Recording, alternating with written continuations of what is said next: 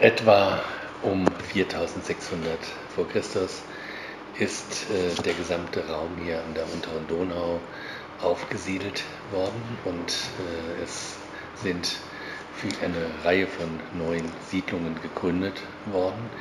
Und diese äh, Siedlungen gehören in die Zeit, in der die Kupferverwendung schon ein größeres Maß an Verbreitung gefunden hat und in allen Siedlungen dieser Zeit, eben aber auch vor allem in Magura Gorgana, eine Vielzahl von kleinen Objekten sehen, wie Angelhaken oder Pfrieme, mit denen man die Fleischstückchen aus äh, dem äh, Topf herauspicken äh, konnte, sozusagen in die Alltagswelt schon eingegangen waren und nicht nur reine Prestigeobjekte gewesen sind. Und diese Zeit ist von einer, sagen wir es neutral, äh, starken sozialen Dynamik äh, geprägt und äh, wir sehen auf dem nicht allzu weit entfernten Gräberfeld von Varna an der bulgarischen Schwarzmeerküste bereits starke soziale Spreizungen, Ungleichheiten, die durch die Metalle auch ausgedrückt werden. Und äh, neben dem Kupfer ist es dann eben vor allem das Gold, das äh, diese äh, sozialen Ungleichheiten ausdrückt und dort teilweise in sehr großen Mengen als auch schon erkennbare Symbole der Macht mit in die Gräber kommt, während andere Gräber äh, gar keine Beigaben haben oder vielleicht eine Muschel oder ein Keramikschal. Sie haben ja schon einiges genannt von Fundmaterial her.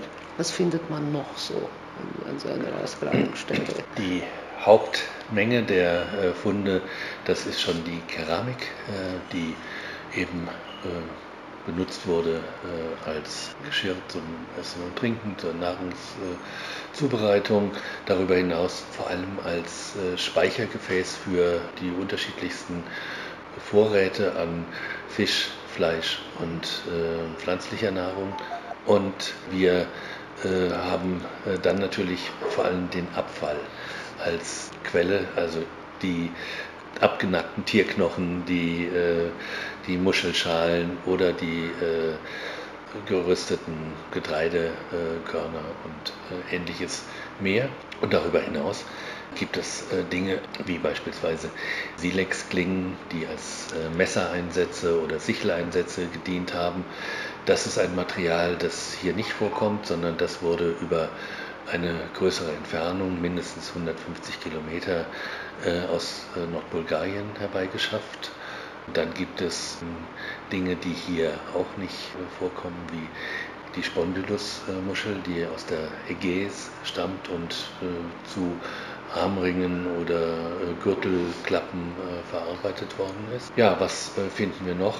das sind eine Vielzahl von kleinen Tonfiguren oder auch Knochenfiguren, die für wahrscheinlich rituelle Zwecke verwendet wurden und die in ziemlich großer Zahl hier äh, vor allem auf dem Siedlungshügel zum Vorschein gekommen sind. Die werden dann datiert. Wie geht das weiter dann mit diesen einzelnen kleinen Teilchen? Also einerseits ist natürlich der Wohnhügel ein strukturierendes Element. Wir haben sozusagen in diesen Siedlungshügeln mehrere unterschiedliche Besiedlungsphasen. Im Fall von Magura Gorgana sind es acht äh, Häuser, die wir an einer Stelle übereinander liegend ausgegraben haben, zwischen 4600 und 4250. Und das heißt, das Haus ganz oben ist natürlich äh, das jüngste und so weiter. Das ist klar, aber um zu den äh, Jahreszahlen zu kommen, müssen wir die C14-Methode äh, verwenden. Das heißt, wir müssen etwas Organisches äh, finden, was äh, sich eben äh, entsprechend messen lässt. Was geschieht dann mit diesen Teilchen? Funde. Die Funde äh, kommen im besten Fall in ein Museum. Im schlimmsten? Im schlimmsten bleiben sie in einem Depot. Aber ähm, das ist natürlich immer eine, in vielen Fällen ist man mit diesen neuen Grabungen ganz hinten in der Schlange, äh, bis man mal äh, ins Museum äh, kommt. Am schönsten ist es natürlich, wenn ein neues Museum gebaut wird äh, in der Umgebung und man äh, seine Materialien dort äh, ausstellen kann. Ziel ist es natürlich, äh, dass wir auch einmal eine Ausstellung machen, aber ähm, das ist äh, immer auch davon abhängig, wie viel Interesse dafür besteht und äh, wie das Geld zusammenkommt. Zu den Seiten ist ein Hügel. Was kann man an einem Hügel so alles ablesen über die Zeit, in der diese Menschen gelebt haben, weil der Paläoarchäologie ohne schriftliche Quellen auskommen muss? Ja, Tell ist das arabische Wort und ähm, das ist eine, eben diese Wohnform, dass man an einer Stelle über mehrere Jahrhunderte äh, bleibt und äh, auf den Ruinen der zusammengestürzten oder abgebrannten Häuser eben ein neues Haus baut.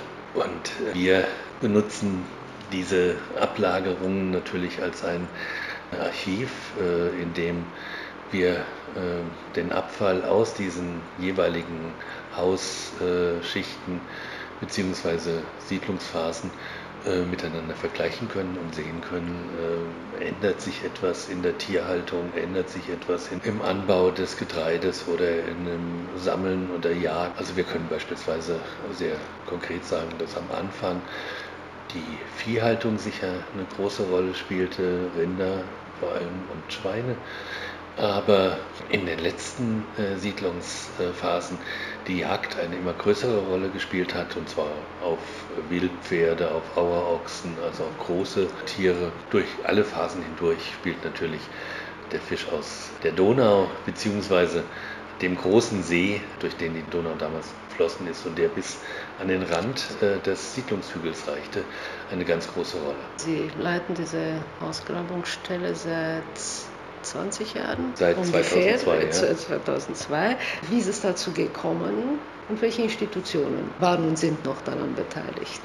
Der Ausgangspunkt äh, war, dass äh, mich diese Frage der sozialen Ungleichheiten besonders interessiert hat und ich äh, eben nach einem Siedlungshügel gesucht habe, der diese Zeit reflektiert und in dem man eben diese Dinge über einen längeren Zeitraum erforschen kann, weil das Gräberfeld, das ist eine Momentaufnahme und äh, der Siedlungshügel ist ein Langzeitarchiv über einen sehr langen Zeitraum. 350 Jahre ist äh, länger als alle äh, Nationalstaaten in Europa äh, existieren. Also man muss schon sagen, danach ist das System zusammengebrochen, aber es war über einen längeren Zeitraum äh, stabil.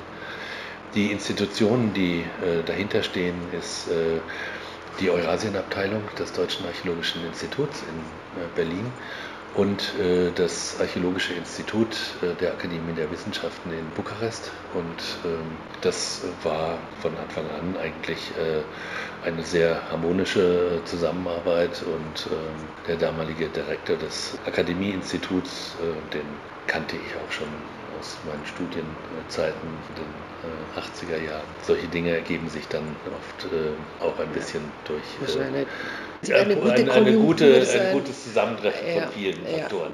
Und wie stellt man dann ein Team zusammen? Man beginnt nicht bei Null, sondern war schon auf anderen Ausgrabungen, kennt äh, viele Leute und äh, fragt dann, ob sie Interesse haben mitzuarbeiten. Und äh, man braucht eine Vielzahl von Spezialisten, also einen Zoologen, man braucht einen Botaniker, oder eine Botanikerin, man äh, braucht jemanden, der sich mit den Flintgeräten äh, speziell beschäftigt, äh, jemand, der sich mit Keramik beschäftigt.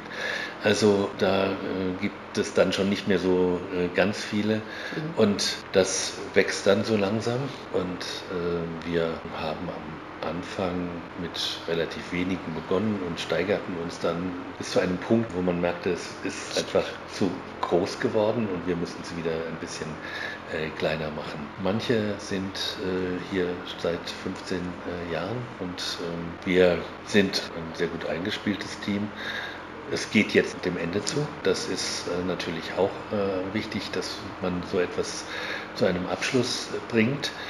Wir sind ja sehr froh, dass das zu einem guten Abschluss gekommen ist, dass wir wirklich diese ganze Besiedlungsgeschichte jetzt erzählen können und äh, über diesen langen Zeitraum auch äh, die Entwicklung in den verschiedensten, in der Keramik, in der Wirtschaftsweise, in der Jagd oder was weiß ich, äh, ganz gut nachvollziehen können. Und das motiviert äh, dazu auch, äh, gerade jetzt äh, nicht äh, die Flinte ins Korn zu werfen, sondern die äh, Chance zu ergreifen, um eben äh, diesen Zeitraum genauer zu beschreiben. Das gibt es nämlich sonst nirgendwo. Also wir haben hier ähm, uns mühsam sozusagen durch die vielen Schichten durchgegraben aber dafür auch ein Material äh, in der Hand, äh, das diesen langen Zeitraum wirklich äh, konturiert. Ja. Die Grabung wird beendet und äh, wir setzen den Siedlungshügel in den Zustand zurück,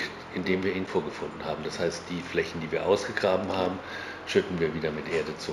Es sind Archäologen, die da beteiligt sind an den Ausgrabungen. Woher kommen sie, aus welchen Ländern? Das ist äh, sehr äh, unterschiedlich. Wir haben von Anfang an ein sehr internationales äh, Team gehabt, äh, das äh, aus äh, Deutschen und Rumänen natürlich einerseits besteht und dann, weil die Spezialisten eben nicht in jedem Land gleichermaßen vorhanden sind, kamen Kollegen aus Bulgarien, aus den USA, aus äh, Holland. Wir hatten äh, französische Kollegen hier, äh, die ein wichtiger Bestandteil unserer Ausgrabung äh, besteht aus den georgischen Kollegen, die hier mitarbeiten, seit auch schon 15 oder 16 Jahren. Und umgekehrt arbeiten auch äh, einige rumänische äh, Archäologen in unseren georgischen Ausgrabungen. Und es sind momentan hier beteiligt Kollegen aus der Türkei ursprünglich oder aus Italien. Also